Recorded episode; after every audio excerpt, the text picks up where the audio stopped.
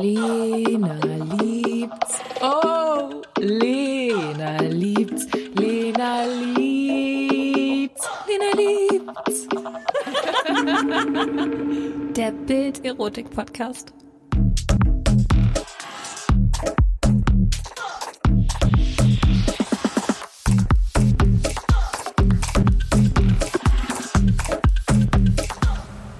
Willkommen zu einer neuen Folge Lena liebt's und ich habe mal wieder einen sehr, sehr spannenden Gast bei mir. Das ist heute Ben.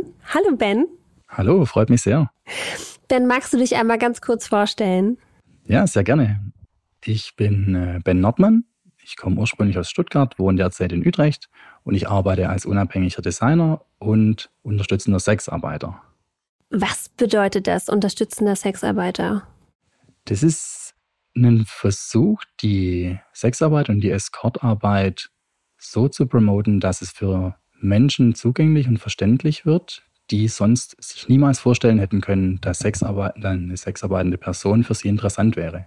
Und dem deswegen eine besondere Wichtigkeit geben und das Thema zu besprechen und in ein anderes Licht zu rücken und um auch ganz viele, die das schon machen, auch ins Gespräch zu bringen, um zu zeigen, dass Sexarbeit und Escortarbeit was auch sehr, sehr bestärkendes sein kann. Aber wer bucht dich dann? Menschen, die, du hast vorhin schon mal gesagt, Menschen, die ähm, Distanz zu ihrer Sexualität haben. Das ist auch das, was du gerade beschrieben hast, oder? Mhm, ja, genau. Das, das, kam, das kam auf, als ich selber seit zehn Jahren schon im nicht monogamen Lebensstil gelebt habe und unglaublich viele Menschen getroffen habe, die eine große Distanz zu ihrer eigenen Sexualität erlebt haben durch, durch negative Erfahrungen aus Bodyshaming oder sexuell, sexualisierter Gewalt oder häuslicher Gewalt. Und da kam es eben dazu, dass Menschen sehr ängstlich waren, verunsichert waren, sehr unzufrieden waren. Und für die Menschen habe ich herausgefunden im Dating, dass es sehr bestärkend sein kann, eine sehr, ein sehr positives Erlebnis zu bereiten. Und dann dachte ich, Mensch, das wäre eigentlich schön, wenn man das auch anbietet als Service, um zugänglicher zu sein. Und das trifft dann eigentlich zusammen mit einer großen Faszination, die ich entwickelt habe, um mit Menschen Zeit zu verbringen und für eine gute Atmosphäre zu sorgen und für eine authentische Atmosphäre. Hast du das Gefühl, dass dann viel mehr Druck auf dir lastet, weil das Menschen sind, die schon andere, eine andere Erfahrung mit Sexualität gesammelt haben oder weil die ihren Körper nicht mögen oder Einschränkungen haben?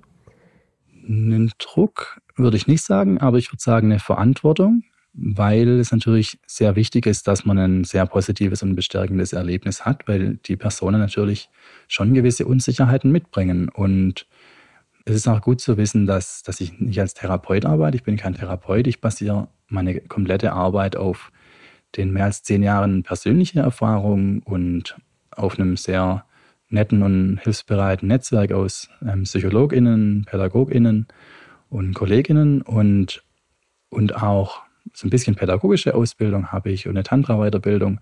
Aber wichtig ist, dass, es, dass ich kein Therapeut bin und dass ich aber eher auf jeden Fall halt das Feld zwischen Therapie und der klassischen Sexarbeit gern entwickeln will und weiterentwickeln will. Und von dem her ist da kein Druck da, sondern nur eine Verantwortung, eine gute Arbeit zu machen. Und das ist dann eigentlich ganz, ganz gut, das Ganze seriös, ernsthaft, aber trotzdem in einer gewissen Leichtigkeit zu sehen.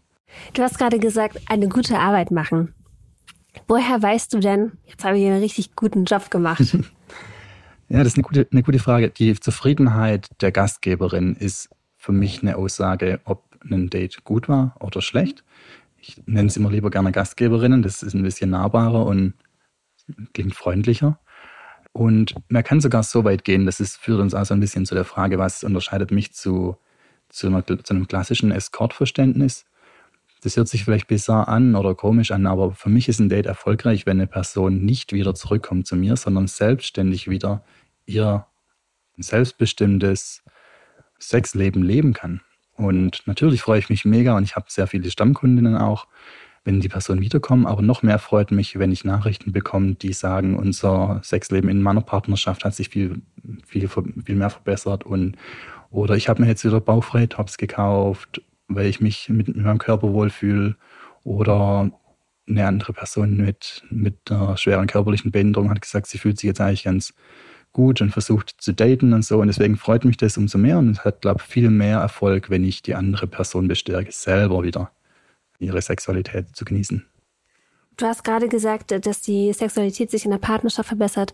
Buchen dich dann auch Frauen, die in der Partnerschaft sind und da Probleme haben mit der Sexualität? Mhm. Ja, das kommt auch vor. Also auch in gleichgeschlechtlichen Ehen zum Beispiel, dass man, dass man, dass eine Person bisexuell ist und die andere Person lesbisch und deswegen da was fehlt. Und das ist zum Beispiel ein Fall, wo deren Sexualität extrem befeuert wurde, weil da eine andere, ein anderer Aspekt reingekommen ist. Hattet ihr dann, also haben die dich, also hattet ihr das dann gemeinsam oder nur mit einer Person? Das ist eine gute Frage, weil, das, weil zwei Dates waren, zwei Treffen waren nur mit einer Person und jetzt ist aber geplant, dass man sich zu dritt trifft, weil das war in, bei den beiden auch ein Prozess, um ihre Sexualität zu verbessern und daran zu wachsen und da frischen Wind reinzubekommen. Deswegen freue ich mich jetzt bald, das Date zu dritt zu haben und weil es ihnen halt so gut geht mit ihrer Sexualität und sie da wirklich viel erkunden wollen. Und, aber es gibt auch Heteropaare auf jeden Fall, wo die Sexualität vielleicht eingeschlafen ist oder die Kreativität, die Kreativität fehlt. Und da man tatsächlich oft auch ähm, Beziehungen retten kann. Also ich habe sehr oft Situationen, wo es eigentlich auf einem seidenen Faden hängt, weil das Sexleben nicht mehr gut funktioniert und dann ist im Grunde, dass mich jemand bucht, sowas wie ein Fallstrick, um nochmal eine Chance zu haben, um das Sexleben anzukurbeln. Mhm. Und es ist schon häufig so, dass man dann gemeinsam auch reflektiert. Das kommt auch mit dazu, dass ich halt mega gern auch meine eigenen Erfahrungen teile, ins Gespräch komme und auch so den Vibe teile, dass es mir wichtig ist, dass man fair und ehrlich mhm. miteinander umgeht, wobei das natürlich nicht immer so einfach ist, gerade wenn man auch eine Partnerschaft hat mit einem, mit einem Ehemann. Aber mein Wunsch ist immer, die Person dahin zu bringen, dass sie offen und ehrlich darüber redet, weil das kann ja auch eine, ein Gespräch und eine Verbesserung anstoßen, wenn man das mit dem Partner oder der Partnerin bespricht. Und genau, und da geht man gemeinsam so Möglichkeiten durch, die, die, die helfen könnten, das, die Beziehungen zu verbessern. Welche Möglichkeiten sind das? Dass man die sexuellen Erfahrungen in einer offenen Beziehung zum Beispiel auslebt mhm. und das im Einverständnis passiert. Das kann ja auch Druck rausnehmen und es kann Kreativität bringen für die eigene mhm. Partnerschaft. Oder dass man dass man sich eben eine sexuelle Dienstleistung dazu bucht, dass die Person dabei ist oder dass eine von den beiden Personen oder im besten Fall beide Personen dann sich Inspiration holen von Sexarbeitenden und an sich auch das Gespräch. Ich glaube, das hilft auch schon, schon viel.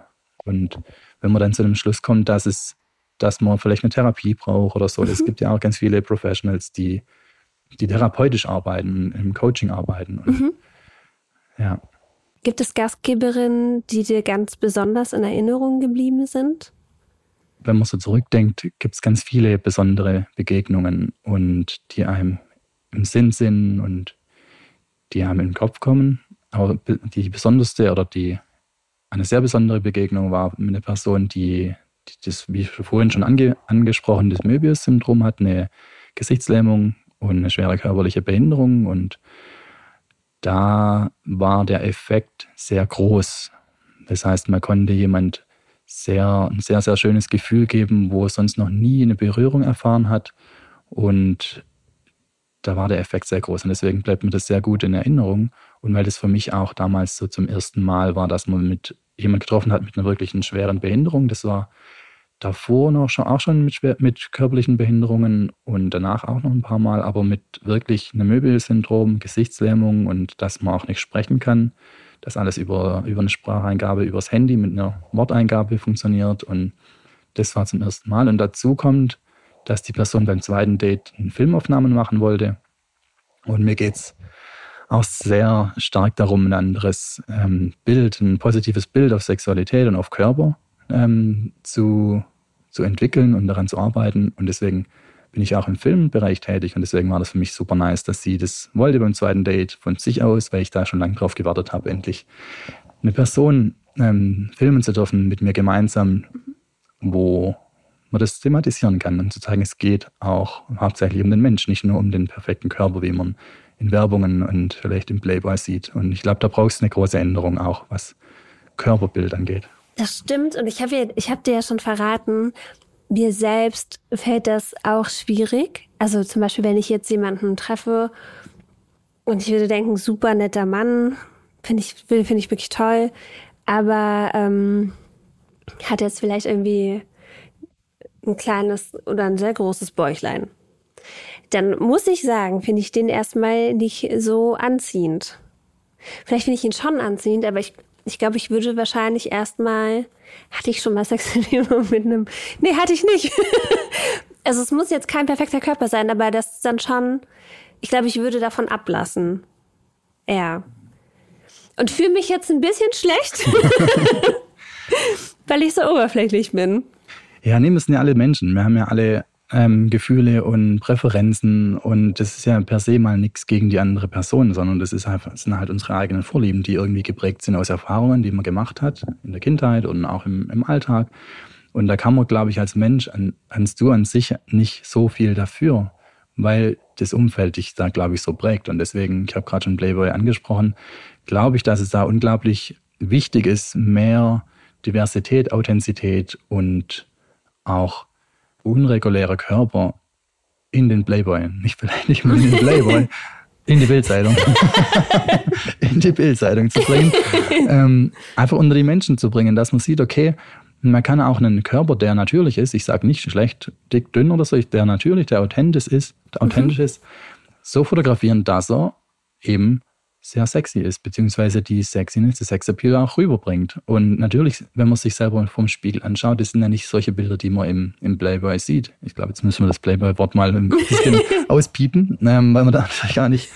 Ähm, also, man sieht halt in der Werbung nicht so eine Perspektive, die man sich selber sieht. Deswegen ist es unglaublich schön und deswegen mache ich das auch mit Dates und auch jetzt beginnend mit, mit ähm, bezahlten Dates, dass man von sich gemeinsam Fotografien erstellt, weil man seinen eigenen Körper dann, wie er ist, auch wenn er curvy ist, aus einer anderen Perspektive sieht. Und wenn man das professionell aufnimmt, dann sieht man auf einmal, dass man selber auch sexy sein kann. Und ja. Das stimmt, weil du hast Postkarten mitgebracht. Du hast eine, wie nennen, die, die heißt die Why Not Enjoy? Genau, ja, der Titel von dem, von dem Postkartenbuch ist Why Not Enjoy. Und da ist die, die Idee, dass man dass man in Genuss kommen soll. Also dass es okay ist zu genießen, dass auch weibliche Menschen und auch dass Menschen an sich ermutigt werden sollen, Sexualität zu genießen und das zu entwickeln und das zu verbessern und einfach das darin zu wachsen auch. Und, ja. man sieht auf den Bild, auf den, auf den Postkarten, das sind ja alles Situationen, die du wirklich erlebt hast. Und es sind äh, auch Körper dabei, die würden jetzt nicht im Playboy abgedruckt werden, was eine Schande ist, weil die Bilder sind sehr ästhetisch und sehr schön. Und ich frage mich aber in dem Moment, wenn du dann, wenn du, du bist bei einer Gastgeberin und die entspricht jetzt vielleicht nicht dem, was dir eigentlich normalerweise gefallen würde. Wie gehst du damit um? Ja, das ist eine gute Frage, weil man ist ja, wie schon gesagt, man ist ja ein Mensch und hat auch Präferenzen und Dinge, die man einfach schöner findet oder nicht so schön findet. Und da ist dann schon der Unterschied, wenn man das professionell macht, dann hat man die Fähigkeit, eine Begeisterung zu entwickeln, also eine Begeisterungsfähigkeit, wo dann aber trotzdem zu einem authentischen und echten Treffen kommt und einer, einer wirklichen Begierde kommt. Die mhm. Fähigkeit ist im Grunde ah, dann okay. hauptsächlich, dass man das Positive und die schönen Details an einem Menschen feiert, ob das sichtbare Elemente, sichtbare Details sind, wie ein Lächeln, eine Ausstrahlung oder die feinen Härchen an den mhm. Oberschenkeln oder, oder ob das Körperreaktionen sind, wie eine Gänsehaut. Bei der Person, die eine Gesichtslähmung hatte, war ich kurz herausgefordert und im Vorfeld auch schon, weil ich sehr stark auf Augen beziehungsweise auf, auf Mimik mhm. ähm, setze und das ich, ich sehr schön finde. Aber die Person hat dann eben bei der ersten Berührung am ganzen Körper Gänsehaut bekommen. Und das ist auch was, wo ein sehr schönes, reizendes Detail ist, dass eine ein Feedback, ein Körper, eine Körpersprache auch sehr schön sein kann und das man auch feiern kann dann. Hat dich, also ich kann mir vorstellen, gerade wenn du auf eine Gastgeberin triffst, die, ähm, die eine Gesichtslähmung hat und auch eine körperliche Behinderung, ist man dann im ersten Moment so ein bisschen überfordert oder hat man Angst, irgendwas falsch zu machen? Wie, wie bereitet man sich darauf vor? Ja, vorbereiten ist ein, gut, ein gutes Stichwort. Ich mache immer sehr gern, dass ich frage, wie die Situation von einer Person ist, wenn sie darüber reden will. Und wenn sie mag, mir auch ein Bild schicken. Da geht es mir nicht um, um Attraktivität, sondern eher um ein Gefühl und eine Vorfreude zu entwickeln. Mhm. Und versuchst du bei dem Bild dann schon zu sagen, okay, der, der, keine Ahnung, der linke Ellenbogen gefällt mir nicht, aber äh, weiß ich auch nicht, der kleine Finger, der hat das und das. Also ich versuche jetzt ja. irgendwas so random Beispiele zu nehmen, ja. um hier kein Bodyshaming zu betreiben. Nee, man setzt sich, versetzt sich in eine Situation und erarbeitet sich das im Kopf, wie, wie ist man in der Situation. Und insofern bereitet man sich dann da so vor, dass man sich da reinversetzt. Okay. Und war da noch eine andere Frage daran? Ja, gehängt? also gerade wenn jemand ähm, zum Beispiel eine Behinderung hat, wie, also auch wie weiß man, okay, was, was man machen kann? Das ist das mhm. Beschreiben die dann vorher. Ja, genau, das ist ein super Stichwort, weil es gibt auch eine, eine Ausbildung, die geht über drei Wochenenden zum Sexualassistenten. Mhm. Ja, die habe ich noch nicht ähm, gemacht, aber werde jetzt im nächsten Frühjahr machen. Deswegen, ich weiß gar nicht, ob ich mich Sexualbegleiter nennen darf. Ich mache es nicht. Ich sa sage ja unterstützende Dann nenne ich dich einfach so. Aber ich habe tatsächlich schon einige, einiges an Erfahrungen mit Menschen gemacht mit Behinderung, sowohl im Dating als auch im bezahlten Escort. Und da ist es immer so, dass man sehr viel auch darüber redet. Also ich frage die Person immer, gibt es was, wo ich beachten muss? Gibt es mhm. was, wo du, wo du, wo es sehr, sehr sensibel ist? Und wie ähm, kommunizieren wir auch den Consent, weil das natürlich unglaublich wichtig ist im privaten Dating als auch im bezahlten Dating, dass ja. alles unter vollem Einverständnis funktioniert und dass nicht sich eine Person sehr wohl fühlt. Und das ist eben sehr wichtig. Und, und so funktioniert es sehr gut. Und wenn man den Mensch als Mensch sieht und nicht als besonderes, besondere Person, oder was heißt besondere Person, als, als Sexobjekt. als Objekt oder als ähm, Person mit Behinderung, und man dann Unsicherheiten hat, das ist, glaube ich, der falsche Weg, sondern eher so eine, eine besondere Achtsamkeit und mhm. nochmal ein extra Fragen, wie gehe ich mit dir um und gibt es da Dinge, die ich beachten muss, weil das versteht ja eine Person auch. Ja. Dass man sich da gern ähm, absichert, um keine Fehler zu machen. Du hast ähm, vorhin erzählt, es sind, ähm, ja, es sind Menschen mit Behinderung, Menschen, die sich mit ihrem Körper nicht wohlfühlen, aber es sind auch Menschen, die, die vielleicht Trauma oder Missbrauch erlebt haben? Ja. Du hattest da eine kleine Zahl vorbereitet. Genau, ja. Ich habe in einem anderen Podcast, den ich unglaublich schätze, gehört, dass im Jahr 2022 27.000 Menschen unter sexueller, sexueller Gewalt gelitten haben. Und es sind runtergerechnet 75 Personen am Tag. Und die Hälfte davon sind Kinder. Das ist, kommt noch dazu, was auch sehr schlimm ist. Und das und dazu kommt noch, dass ich privat auch noch ein Vorkommnis hatte mit einer, mit einer Ex-Partnerin, wo der Verdacht besteht, ich sage nicht, wie es war, weil ich war nicht dabei, mhm. aber der große Verdacht besteht, dass eine, ein sexueller Übergriff stattgefunden hat und, und das ähm, ist ein bisschen emotional. Ähm, das hat mich auch motiviert, mhm. daran zu arbeiten. Und ja, und da geht es einfach darum, das habe ich auch aus dem genialen Podcast gelernt. Der war, zum, da war nämlich äh, Carsten Möller zu Gast, ein Sexualpädagoge und, und auch Melanie Büttner, mhm. eine Therapeutin und Ärztin. Und da ging es auch darum, dass man eben, dass es sehr wichtig ist, einen positiven Blick auf Sexualität zu promoten und sehr viel zu empowern. Und da habe ich mich dann irgendwie in dem Podcast wiedergefunden und fand dann schön auch zu sehen, okay, es macht einfach Sinn, dass man für positive Erlebnisse sorgt und verständlich macht, was ist ein schönes Erlebnis und was ist, ähm, um eben die Abgrenzung zur Gewalt auch zu verstehen. Weil ich könnte mir vorstellen, es gibt viele Menschen, die Gewalt erfahren, aber gar nicht wissen, dass es eigentlich Gewalt ist. Mhm, ja. Und da schon ein, ein, Verständnis entwickeln, dass es vielleicht auch nicht okay ist und dass man auch Nein sagen darf zu was mhm. oder das Nein sagen muss sogar.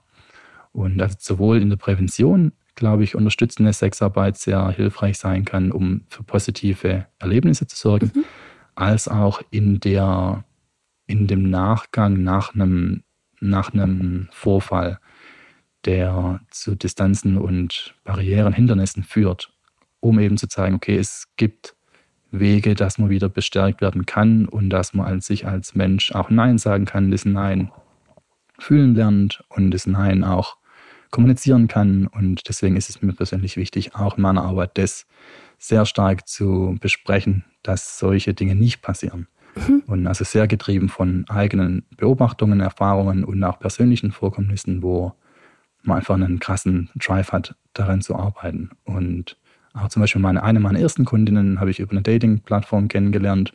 Und sie hat dann auch gesagt, ey, ich fühle mich gerade gut mit dir und ich würde ganz sagen, dass ich vor drei Jahren sexuell ähm, missbraucht wurde und seither nicht mehr mich Männern nähern, Männern nähern konnte. Und sie wird sich gern als, ähm, als bezahltes Date treffen und nicht als privates Date, weil sie sich dann eben eher sicher fühlen kann und den Raum hat, wo sie Fehler machen darf. Und das war auch nochmal so ein Motivationsboost zu sagen, okay, wir brauchen, wir müssen das Feld bearbeiten zwischen ja. reiner Sexarbeit und der Therapie. Aber was bedeutet Fehler machen dann für Sie in dem Moment? Hm, gute Frage. Ich würde sie gerne selber fragen. ähm, aber ich glaube, so der Erfolgsdruck, dass man performen muss, der fällt da weg, mhm. weil noch fehlbar sein darf in einem Service. Ja. Und mich würde mir wünschen, und deswegen, ich glaube ich will das auch sagen, dass es im Idealfall bräuchte es meine Arbeit gar nicht, weil im Idealfall leben wir in einer Gesellschaft, wo sehr achtsam, sehr konsent, sehr tolerant ist und wo Fehler gemacht werden dürfen, wo man fehlbar ist. Aber leider ist es nicht so. Und es braucht manchmal die safer Spaces, wo man weiß, es ist okay, Fehler zu machen.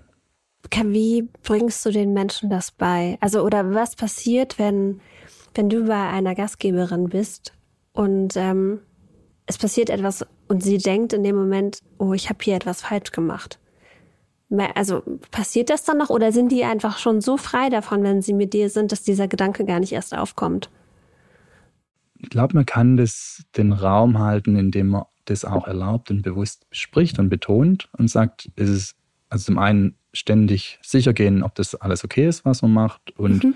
auch rückmelden, dass das, was sie macht, auch okay ist. Und das mhm. kann manchmal auch sein, zum Beispiel eine Person hatte noch nicht Sex und war mit 28 und war sich sehr unsicher und sie wollte halt, dass ich ihr erkläre, wie man eben oral jemand befriedigt. Und dann habe ich gesagt, oh, ich habe das ähm, noch nie jemand so verbal erklärt. Mach einfach. Ich sage dir dann schon, wenn was, was, falsch, wenn was falsch ist oder so. Und, und einfach durchs Machen und durchs mutig sein.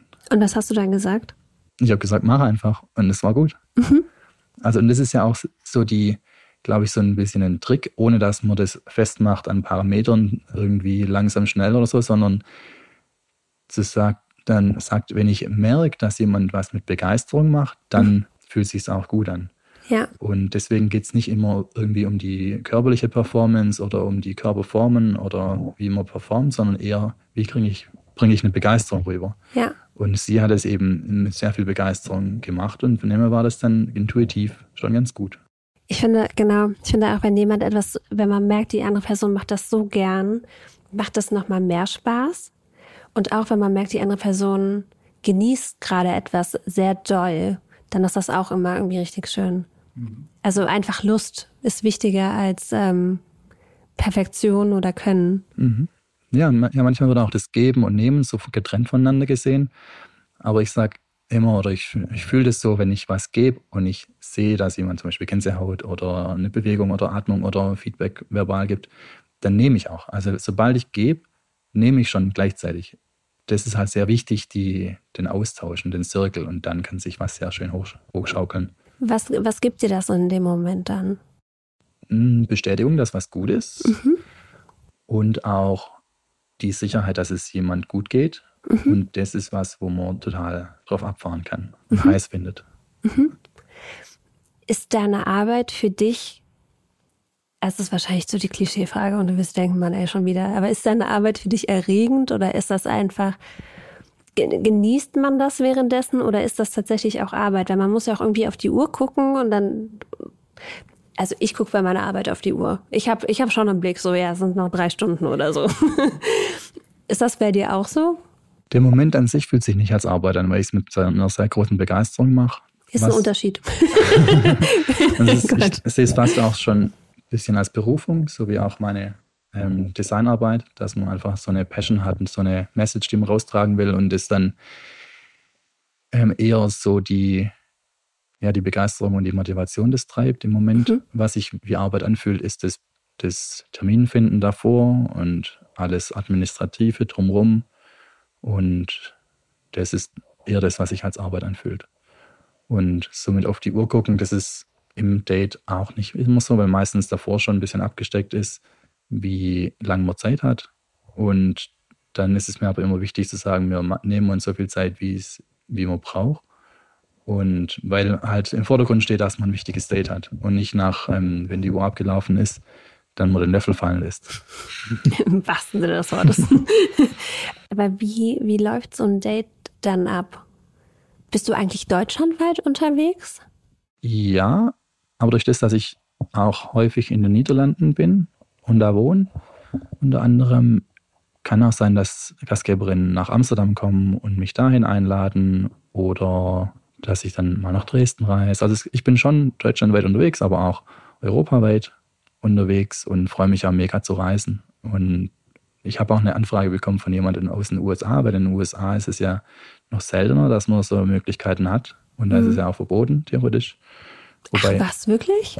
Ja, wobei da, also zumindest wird, wird die Arbeit so, wie, sie, wie ich sie mache, nicht angeboten. Das habe ich äh, gehört von zwei Menschen, die mich, ähm, die meine Website gefunden haben und die mich dann angeschrieben haben und gesagt haben, dass sie sowas in den USA gar nicht finden. Und deswegen ist eine ist nach Amsterdam gereist, um mich zu treffen, und eine andere Person spielt mit dem Gedanken, mich einzufliegen in die USA.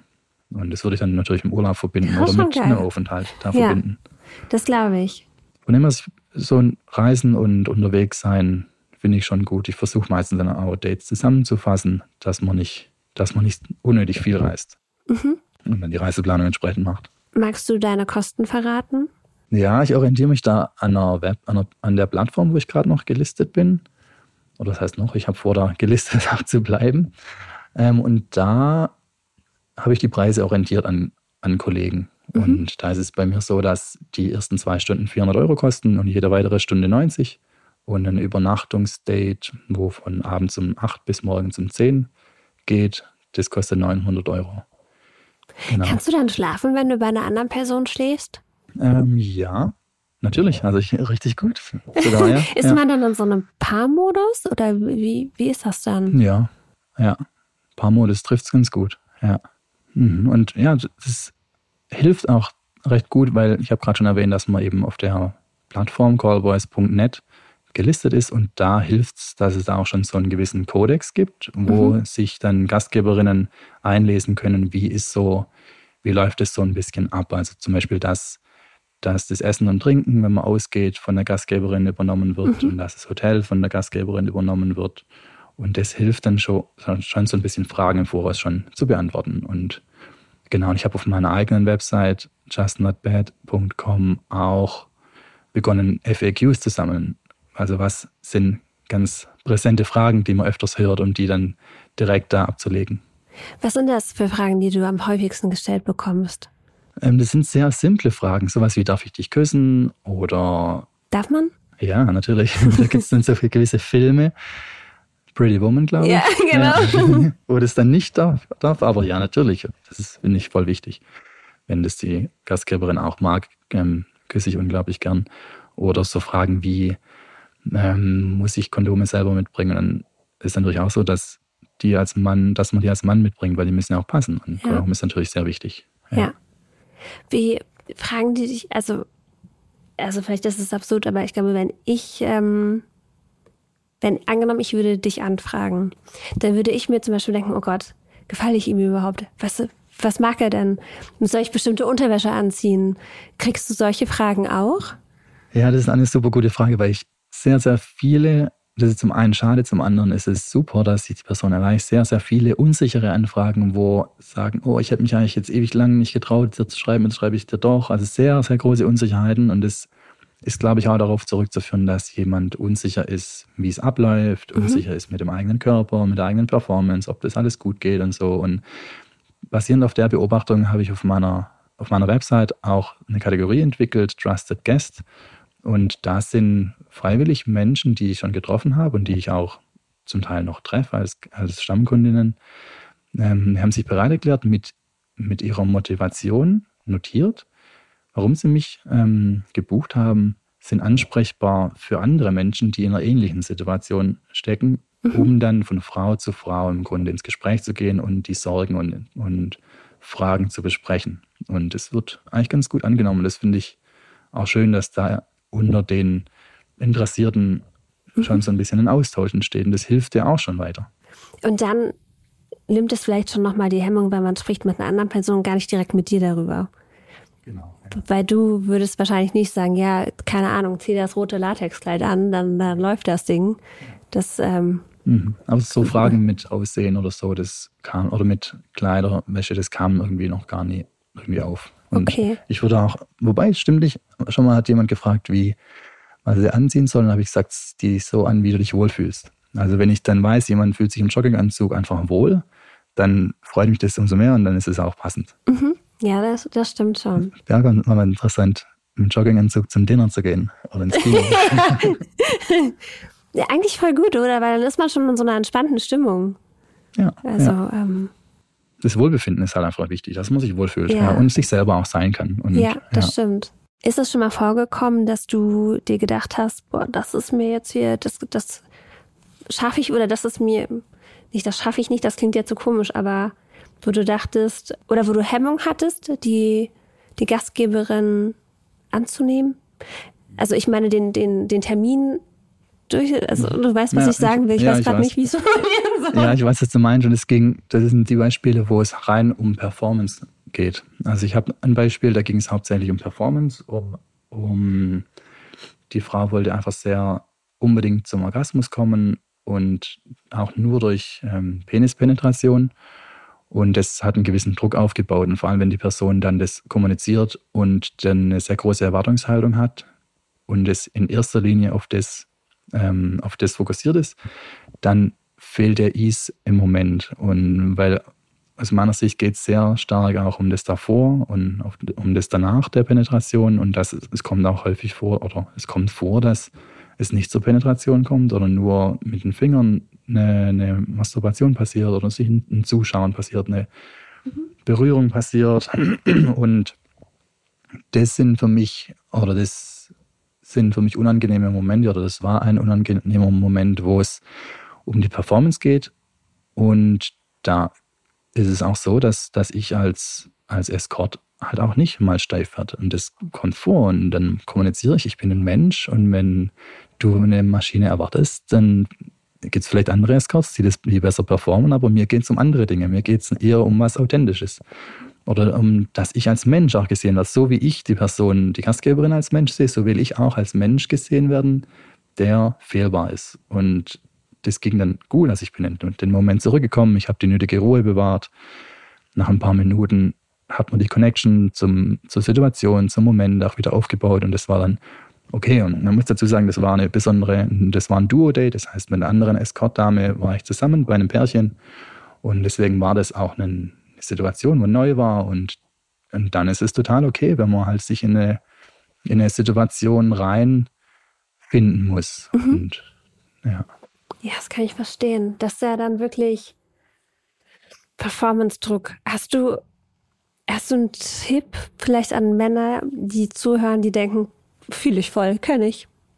Wie man, wie man diesen Druck von, also klar, man sagt das, aber wie, wie man das umsetzt, damit man das auch fühlt. Mhm. Ich glaube, das Wichtigste ist tatsächlich den Ease, die Leichtigkeit im Moment, die, das zuzulassen und zu wissen, dass es okay ist, wenn man mal nicht Sex hat und wenn man mal nicht kommt, wenn man mal nicht steif wird und einfach es dann auch andere Möglichkeiten gibt, die Partnerin oder den Partner ähm, zu befriedigen durch Oralsex oder durch Berührung oder durch einfach nur nebeneinander zu liegen. Und ich glaube, der Ease ist das Wichtigste. Mhm. Und dann vielleicht auch mal aus dem Moment rausgehen, zu duschen. Aber ich glaube, immer wenn man so krass drum kämpfen will, kämpfen ist vielleicht das richtige Wort, weil da ja. wirklich halt so, eine, so ein Fight, ein, ein innerlicher Fight entsteht, dem muss man aus dem Weg gehen und die Leichtigkeit finden. Und es ist mega wichtig, dass die andere Person das unterstützt und nicht fordernd da liegt und sagt, was ist, was ist mit dir los? Und das ist unglaublich wichtig. Deswegen ist da wie auch beim Consent, Consent ist vielleicht, klingt so, oh nein, nicht schon wieder, aber das ist, wenn man das richtig lebt, ein richtig schönes Tool, um zu wissen, wir sind beide in der Verantwortung, müssen, müssen beide schauen, dass es uns gegenseitig gut geht und wir wollen auch das gegenseitige Wohlbefinden haben. Und mhm. da ist so ein Kommunizieren auch ähm, wichtig. Oder vielleicht auch fragen, was brauchst du jetzt gerade, dass es dir gut geht und dann auch ein ehrliches Antworten. Das stimmt. Was hast du das Gefühl, dass also die Gastgeberin fragst du wahrscheinlich auch häufig, was brauchst du jetzt, dass es dir gut geht, oder? Wenn man sich noch nicht kennt und man hat nicht viel Zeit miteinander. Hm, ja, mir redet, was ich gern mache, um zu fragen, gibt es was, wo du gar nicht willst oder wo du unbedingt erleben willst? Mhm. Und meistens ist es so, dass die Person dann sagt, da gibt es nichts, wo da raussticht. Und dann lässt man den Moment sprechen, was angebracht ist. Weil wenn man schon zu viel ausschließt im Vorfeld und zu viel konstruiert, dann entsteht auch wieder, ist man, fehlt auch so ein bisschen die Leichtigkeit, dann ist es sehr konstruiert. Von dem her am besten ist es, wenn man dem, die, den Rahmen öffnet und mhm. halt sich darauf verständigt, dass man unbedingt sagen muss, wenn man vielleicht irgendwie einen Wunsch hat oder was nicht will mhm. und im Moment dann weiß, dass man das jederzeit äußern darf. Das ist, das ist ja der Punkt, den du vorhin schon gesagt hast, oder dass gerade auch manche Menschen lernen, sie müssen Nein sagen, sie dürfen Nein sagen, sie sollen Nein sagen, es ist total in Ordnung. Und dann kann man das wahrscheinlich auch machen, oder? Dann hat man, hat man den Raum, um sich auszutun, weil man sich darauf verlassen kann, okay, wir sagen Nein, wenn etwas nicht in Ordnung ist. Mhm. Ja, das sich darauf verlassen, ja. Oder sogar noch mal besser, dass man das Ja sich holt. Also, mhm. dass man sagt, wenn man sich nicht ganz sicher ist, fragt, ist es für dich okay, fühlt sich das für dich gut an, was braucht es, dass es, dass es sich gut anfühlt. Und dann entsteht natürlich ein Vertrauen, dass jemand auch fähig ist, das zu sagen. Weil wenn jemand dann sagt, wenn man an einen Punkt stößt und jemand sagt, nee, das finde ich jetzt nicht so gut, dann hilft das unglaublich viel, weil dann weiß man, okay, die Person weiß, sich zu kommunizieren. Mhm. Und das ist dann sehr hilfreich. Ja, das also ist so ein, so ein, nee, das finde ich jetzt gerade nicht so gut, kann auch sehr gut sein, weil dann weiß man alles andere, was man macht, wo ein klares Ja kommt, mhm. das ist dann auch okay. Ich habe äh, vor kurzem mit, mit äh, Janette gesprochen. Janette ist Escort-Dame und ähm, Janette hat mir erzählt, dass sie sich schon immer so ein bisschen schockverliebt auch in ihre Gäste. Ist dir das auch schon mal passiert? Ja, das passiert bei jedem Date. Also man Wirklich? ist, ja, das ist eigentlich die Kunst, dass man sich tatsächlich authentisch verliebt in den Moment, in die Person, in die, in die Situation. Die Frage ist, wie weit reicht es nach dem Date auch nach? Also ich glaube, dann ich glaube, lieben im Moment ist sehr wichtig. Verlieben, deswegen spiele ich manchmal mit dem, mit dem Wort falling in love, sich verlieben, da verliert man vielleicht so ein bisschen die, die eigene, ähm, das eigene, wie soll ich sagen, also die eigene, ich will nicht sagen Macht, aber die, die Herrschaft, genau, die, die Kontrolle über die eigenen Gefühle, wenn man mhm. sich verliebt. Und Richtige Scheiße, oder? kann auch mal richtig gut sein, aber es halt, birgt halt eine Gefahr, dass man sehr auch verletzt werden kann. Mhm. Aber im Grunde ist Verlieben was Schönes. Aber Lieben ist, glaube ich, was Erstrebenswertes, wenn man mhm. das sehr ähm, reflektiert und im vollen Bewusstsein lieben kann. Von dem her kann ich das verstehen, dass man sich eben in Momente total verliebt, man sich auch voll hingibt. Und aber das lässt dann bei dir nach. Also du in dem Moment lässt du dich da reinfallen, liebst und dann gehst du nach Hause und dann ist das weg? Ja, man kann, man kann das trennen. Mhm. Ja. ja. Wie ist das? Du hast vorhin verraten, dass du in einer offenen Beziehung lebst. Mhm. Also ich lebe nicht monogam. Ach so. Und also ich habe einen nicht monogamen Lebensstil und ich habe eine, eine Partnerin, wo man viel Zeit verbringt und wir verfolgen auch so die Idee, dass man nicht unsere Beziehung oder unsere Partnerschaft in eine Box packen und dem keinen Titel und kein Label geben, weil ein Label kann wieder die, zum einen kann es Orientierung geben, zum anderen kann es aber auch die Kreativität einschränken, wie man denn zusammen lebt. Mhm. Weil Jetzt habe ich euch ein Label gegeben. ja, deswegen habe hab ich das ja revidiert und gesagt, wir sind nicht in einer offenen Beziehung. Wir haben auch keinen äh, Friend with Benefits, sondern wir haben einfach viel Kommunikation und viel Transparenz und viel ja, Gegenseitigkeit, um das miteinander zu formen, was aber auch sehr herausfordernd sein kann. Ich bin da auch nicht frei von äh, Herausforderungen und ähm, ja, Challenges. Und es ist ja auch nicht einfach, weil ich natürlich die Faszination habe, andere Menschen zu treffen, ob das im Dating ist oder im beruflichen. Und das muss natürlich in so einem Umfeld oder in so einer Gemein Achtsamkeit auch manchmal besprochen werden, auch was Zeitmanagement angeht und so. Ja, ich frage mich, wie, der, wie ist das oder wie macht ihr das? Sagst du vorher, ich bin jetzt eingeladen, ich gehe jetzt dahin? Fragt sie dich? Falls du das überhaupt verraten magst, vielleicht ja, denkst du auch so, nee, das behalte ich hier für mich. Ja, ich glaube, das wird einen Rahmen sprengen. Und ich, das, wie gesagt, das ist für mich auch eine Herausforderung und ein, ein Prozess. Und deswegen kann ich da jetzt noch nicht so in die Tiefe antworten. Das, ja. das ist okay. Ich frage dich einfach gleich nochmal. ähm, fragen dich die, die Gastgeberin, ob du vergeben bist? Nee, das kommt, die Frage kam nie auf. Natürlich, man, ja doch, man redet natürlich schon über eigene Erfahrungen und es kommt, stimmt, es kommt schon manchmal auf, aber eher geht es so darum, wie man allgemein Beziehungen versteht und okay. was man für Erfahrungen gemacht hat, die aktuelle Situation ist nicht so auf Thema, aber kommt schon mal vor, stimmt. Weil ich habe mich gerade gefragt, ob die sich vielleicht auch an dich verknallen. Die Gastgeberinnen? Du bist sehr freundlich, du bist sehr attraktiv, du bist sehr ruhig, die, die haben mit dir guten, ein gutes sexuelles Erlebnis. Passiert das da nicht schon, dass die echt ganz schön ins Schwärmen geraten? Hm, man weiß es natürlich immer nicht, weil man nicht immer weiß, wie es einem im Nachhinein geht. Wobei ich immer zwei Tage danach nochmal einchecke und frage, wie es jemand nachgeht, ob alles okay ist und ob es Feedback gibt und ja, am Anfang sicherzustellen, dass sowas, wie du vielleicht gerade angesprochen hast, ähm, dass man sowas besprechen kann und ins Gespräch gehen kann. Ja. Und es gab schon auch mal den Fall, dass jemand eben emotional sehr im Alltag auch noch an mich gedacht hat und sie hat dann auch den, wir haben dann besprochen, dass wir eben das erstmal pausieren, um den ganzen, um dem Raum und Zeit zu geben und Genau, aber das ist, kann schon vorkommen. Wichtig ist halt, dass man das bespricht und ins Gespräch geht und das hilft dann auch. Deswegen ist es ein bezahlter Service, dass man die Distanz mhm. wahrt und auch wenn Partnerschaften in, in da schon da sind, dass man die auch schützt. Und das ist mir auch sehr, sehr wichtig, dass man die Partnerschaften, wo die Personen drin, drin sind, schützt und bestärkt und positiv darüber redet, mhm. dass das erhalten wird und verbessert wird. Ich finde, wir müssen auf jeden Fall noch eine Sache erzählen. Was ich nämlich richtig toll finde, ist, dass du sich, dich auch dafür einsetzt, dass Menschen, die sich das vielleicht nicht leisten könnten, trotzdem leisten können. können. Ja, das ist auch auf meiner Website, also neben den Trusted Guest Programmen und den FAQs und auch den gesammelten Audio- und Medienauftritten, wo man eben auch mehr über die Arbeit erfahren kann, weil es mega wichtig ist, darüber zu kommunizieren und darüber zu reden, gibt es auch die Kategorie, die heißt Accessibility und Fairness. Und da habe ich notiert, dass es verschiedene Wege der Bezahlung gibt und dass es auch einen solidarischen, ähm, einen solidarischen Stundensatz gibt, wo finanziert wird aus den regulären Dates. Und da das ist speziell für die Menschen, die sich, die in einer finanziell nicht stabilen Situation sich befinden. Und da hat man dann die Möglichkeit, einen reduzierten Stundensatz anzubieten oder dass man auch über Empfehlungen arbeitet. Wenn mich jemand empfiehlt an jemand, dann kann die empfohlene Person entsprechend dann auch eine Provision bekommen oder Ratenzahlungen kommen manchmal vor. Ach, Ratenzahlung.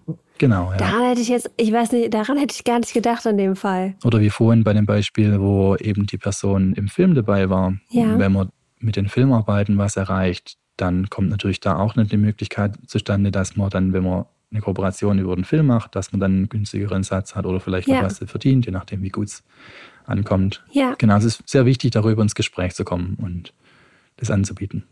Das finde ich toll. Weil ich glaube, sonst sind das, das sind ja für zwei Stunden 400 Euro, ne? Mhm, ja. Das ist ja jetzt, ich, das, ich will den Preis gar nicht werten, weil du legst, also das ist ja verdient, also ich will nicht irgendwie sagen, also heute funktioniert mein Kopf nicht so gut, dass dir das Geld nicht zustehen würde. So meine ich das okay. nicht. Ähm, aber es ist ja schon ein Betrag, der für viele gar nicht so erschwinglich ist. Ach so, gehst du zu den Damen, äh, Gästinnen nach Hause? Genau, ins Hotel oder nach Hause. Ja. Gästinnen, ja. meine Güte. Es könnte hoch erscheinen, aber man muss halt dazu sehen, dass es sehr viel Arbeit auch ist, sich weiterzubilden, mhm. das Netzwerk zu halten, das Marketing zu machen. Man hat auch sehr viele Zeiten, wo man nicht arbeitet, mhm. wobei ich das nebenher mache, also auch als, als selbstständiger Designer arbeite. Deswegen habe ich jetzt nicht Zeiten, wo ich daheim sitze und nichts tue, aber man hat halt sehr viel Zeit auch in der Anbahnung, im Marketing und genau, wie gesagt, die Weiterbildung. Von dem her muss man das schon ein bisschen mit, mit reinrechnen. Ja.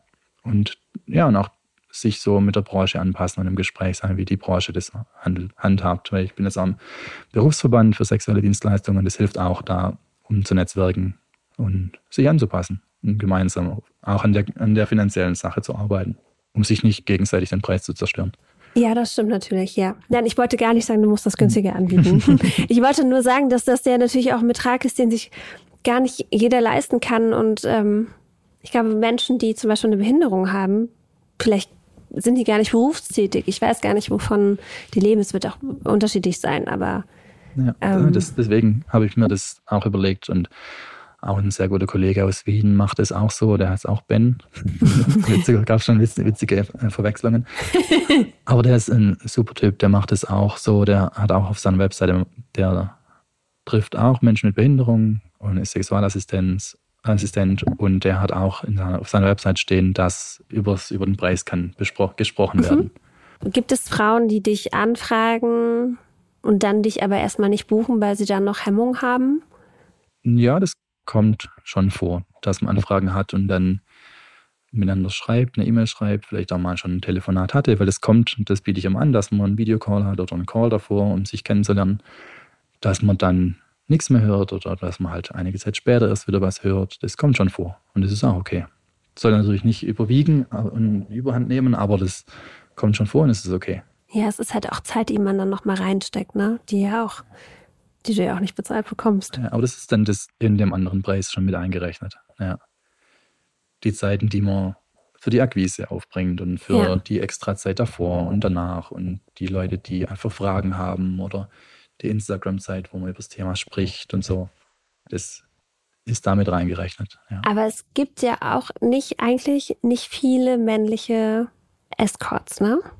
Ja, das ist mitten eine Motivation, warum ich das auch anbieten will und, und vergrößern will, dass eben basierend auf der Beobachtung, dass es für männliche Menschen deutlich mehr Angebot gibt wie für weibliche Menschen und deswegen auch und komischerweise sehr wenig männliche Sexarbeiter gibt. Und, aber es gibt welche, auf jeden Fall, die ich sehr, sehr schätze. Aber ja, es braucht viel mehr. Es braucht viel mehr. Und ich habe interessanterweise jetzt auch schon kürzlich mit drei anderen Menschen, männlichen Menschen gesprochen und einer weiblichen Person, jetzt hier jetzt auch in Berlin, die nach dem ähnlichen Werteverständnis arbeiten wollen, wie ich so auf einer Just Not Bad Website formuliert habe und gesagt, die dann sagen, hey, sie finden das voll cool und deswegen will ich da auch nochmal die Möglichkeit schaffen für meine FollowerInnen sozusagen die Escort-Kollegen, die ein ähnliches Werteverständnis haben, auch den unterstützenden, bestärkenden Aspekt drin haben, auch nochmal zu listen auf meiner Website, um die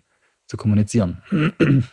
Und genau, um eben auch mehr, mehrere andere Menschen ähm, dazu zu ermutigen, vielleicht die Arbeit zu tun mhm. mit dem Werteverständnis. Mhm. Ich glaube, das ist nochmal ein Unterschied, ne? Ja, es ist die andere, wie gesagt, also die anderen, meine anderen Escort-Kollegen sind auch super und die arbeiten auch äh, bestärkend und die arbeiten auch, dass es einer, einer, Gastgeberin sehr, sehr gut geht. Das ist ja der, der Beruf. Und mein Versuch mit der unterstützenden Sexarbeit soll im Grunde nicht die anderen in Schatten stellen, sondern eine neue Alternative aufzeigen, die andere Menschen motiviert, sich doch sich dem Thema zu nähern. Und deswegen den unterstützenden Charakter dem eine besondere Wichtigkeit geben und deswegen auch der Zusatz in der Name, dass man sagt, okay, es ist ein Thema, man spricht darüber und man erreicht dann doch andere Menschen, die sich vielleicht noch nicht angesprochen fühlen. Ich finde das so ein bisschen wie im Supermarkt, so verschiedene Supermärkte. Der eine spezialisiert darauf, der andere spezialisiert darauf, aber es sind allgemein sind das Supermärkte. Kann man das so sagen?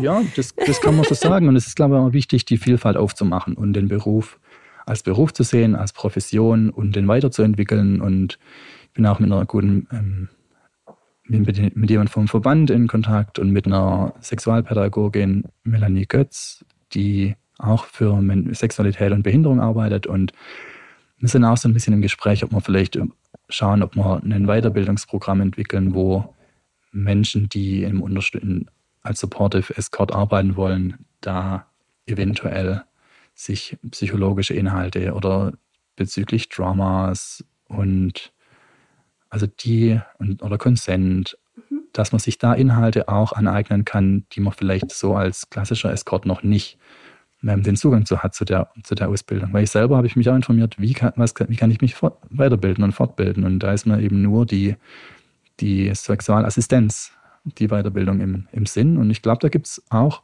wie sich jeder Beruf und jede Profession ja entwickelt und verbessert und mit der Zeit geht, das Potenzial und den Bedarf auch das weiterzuentwickeln. Deswegen, das ist schon auch so die Frage, ob man das weiterentwickelt. Um zum einen den Gastgeberinnen zu zeigen, hey, das ist was, wo ähm, wo sich jemand bildet und zum anderen auch das, den Service und das Angebot zu verbessern. Ja.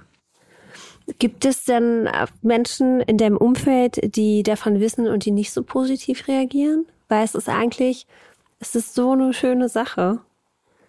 Ähm, ja. ja, ich mache mir es dann ein bisschen leicht, weil ich sage das nur den Leuten, die ich glaube, dass sie cool reagieren.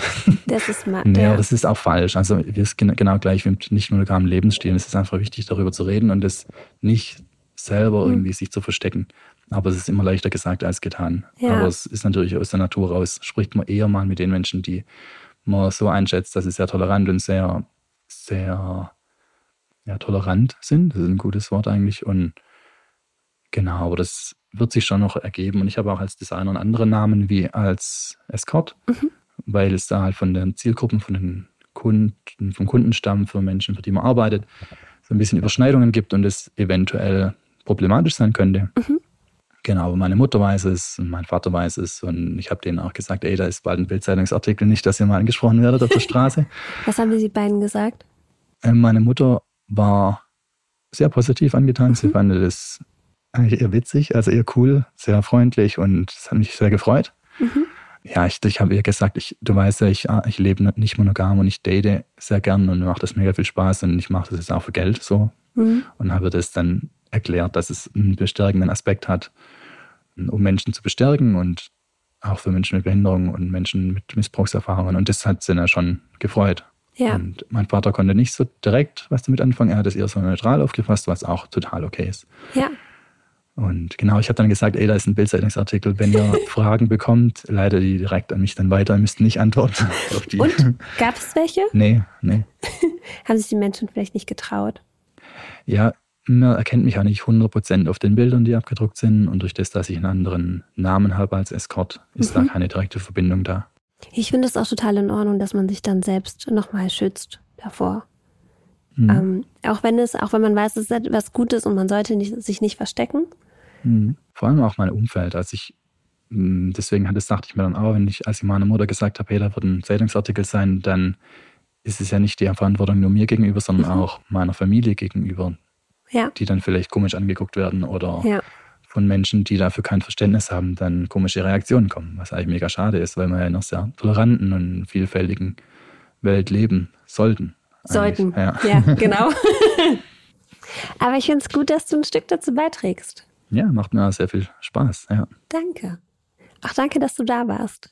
Ja, vielen Dank. Freut mich sehr. Und ich glaube, wir können alle gemeinsam daran arbeiten, einen ganz bestärkenden und, und positives Bild auf Sexualität zu, zu erschaffen und ein neues Verständnis für Dinge um uns herum, für Sexualität, für ein Miteinander und dadurch zu einem auch gesamtgesellschaftlichen, ähm, gesamtgesellschaftlichen Verantwortung beitragen, wo viel mehr getrieben ist von Achtsamkeit, von Konsent und von, von sehr viel Bewusstsein für was ist um uns herum. Ich glaube, das brauchen wir auch für guten Sex. ja, für Sex auch, aber auch, für, auch im Supermarkt. Auch im Supermarkt, gehen. das stimmt, natürlich. ja, das stimmt. Das hilft. Vielen Dank, hat mich sehr gefreut. Danke dir.